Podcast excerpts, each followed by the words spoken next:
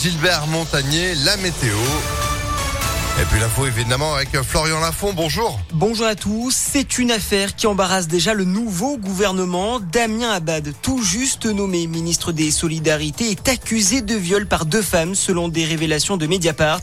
Dans un communiqué paru hier, Damien Abad conteste avec la plus grande force les accusations de violence sexuelle contre lui. La première ministre Elisabeth Borne assure elle qu'elle n'était pas au courant de ces signalements. Une affaire qui sera discutée ce matin en Conseil des ministres, le tout premier depuis le remaniement. La première ministre Elisabeth Borne réunira pour la première fois son nouveau gouvernement pour évoquer plusieurs sujets. Le pouvoir d'achat, la réforme des retraites, la planification écologique ou encore la guerre en Ukraine. La guerre en Ukraine, justement, le conflit se poursuit. De nouveaux bombardements ont eu lieu hier à l'Est, notamment dans la région de Donetsk où sept civils sont morts. Dans celle de Lugansk, une personne a également été tuée.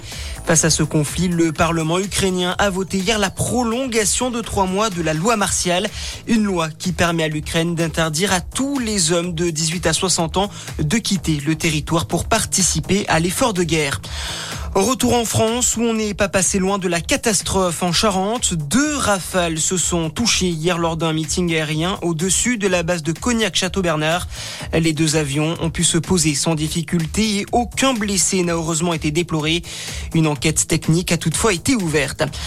Nouvelle vague de chaleur dans l'Hexagone. De nouveaux records de température pour un mois de mai ont été enregistrés hier. Plus de 34 degrés à Tarbes dans les Hautes-Pyrénées ou encore au Puy-Chadrac en Haute-Loire de 31 degrés enregistrés également du côté de Grenoble. Et puis en tennis, c'est un zéro pointé pour les Françaises à Roland-Garros. Clara Burel, Christina Mlanedovic, Carole Monet et Harmonitan ont été éliminées hier lors de la journée d'ouverture du Grand Chelem parisien. Chez les hommes, élimination également de Quentin Alice. Ça passe en revanche pour Grégoire Barrère, seul Français qualifié hier. Voilà pour votre point sur l'actu.